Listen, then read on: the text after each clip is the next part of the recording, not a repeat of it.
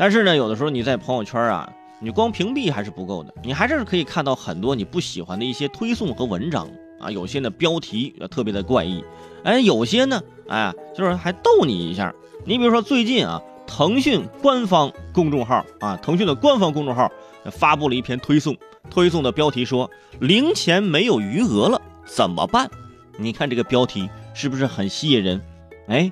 没对呀，我零我也零钱没了，这怎么办呢？我赶紧打开看一看吧。啊，打开文章之后，页面显示仅有九个字儿，那就努力工作赚钱吧。就九个字儿，而且被标注为原创文章。有网友就质疑：这九个字儿也能声明原创吗？咋的？腾讯官方公众号你用特权了吗？然后遭到用户的投诉。随后呢，公众号回复表示说已经啊被微信判定为滥用原创，取消原创。哼，朋友们，所以说这个点在这儿的啊，微信判定腾讯官方公众号滥用原创，实力啊演绎了我罚我自己，而且这标题是零钱没有余额怎么办啊？打开文章后那就努力工作赚钱吧。这句话怎么可能是原创呢？我妈每天跟我说很多遍。不过呢，从游戏啊，从这个其他的这个什么 QQ 啊，到后面的很多腾讯出的这些东西，都能看出来，腾讯对于原创的本来他们就不太了解，是不是？人家从一开始呢，人家就就就已经是吧，嗯，在那条路上走了很多年了，这么多年一路抄到现在也不容易，是吧？马化腾曾经在讲话的时候说过啊，说过无数次，说这个创新的重要性，真的这句话，我觉得就是提醒他自己个儿。啊，有什么创新的东西，赶紧抄过来。只要你抄得快，那也是一种创新呢。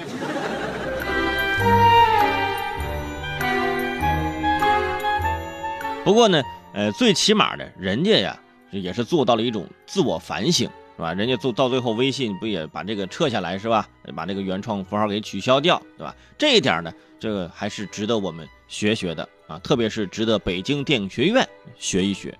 有朋友说，咱这北京电影学院。咋咋回事儿？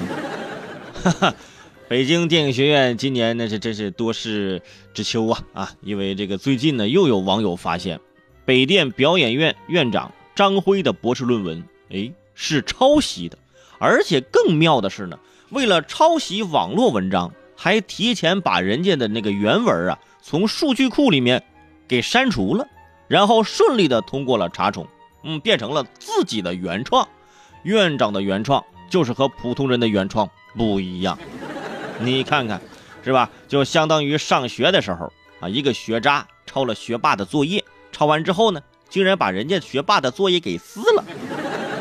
你说这学霸找谁说理去？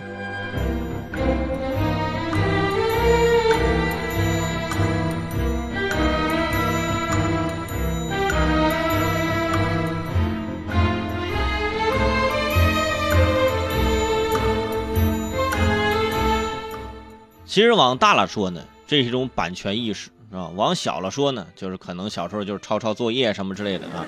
就是小时候抄作业的时候，那时候老师就说不能抄作业，自己作业自己完成。我觉得这个呢，说着就没有这个怎么说呢？没有分量。以后啊，再抄作业，咱就直接上升到版权。对，同学，你抄人家作业啊，你就侵犯了这位同学的版权。啊，这位同学，你可以拿你的作业啊找相关部门反映啊，可以给他发律师函了。如果从小从写作业那个时候，我们就对版权有了如此清醒的清醒的认知啊，呃清晰的认识，我们以后长大怎么可能还会去抄别人的论文呢？对吧？这位张院长是吧？这位张博士是不是？您小时候抄过作业是不是抄惯了？除了论文啊，有些人抄是吧？游戏有人抄啊，还有这个什么一些文章有人抄，对吧？还有像我我的节目是吧，也有人抄。你说你抄就抄呗，你说抄走之后做的比我还好，你说就让我很难堪，是不是？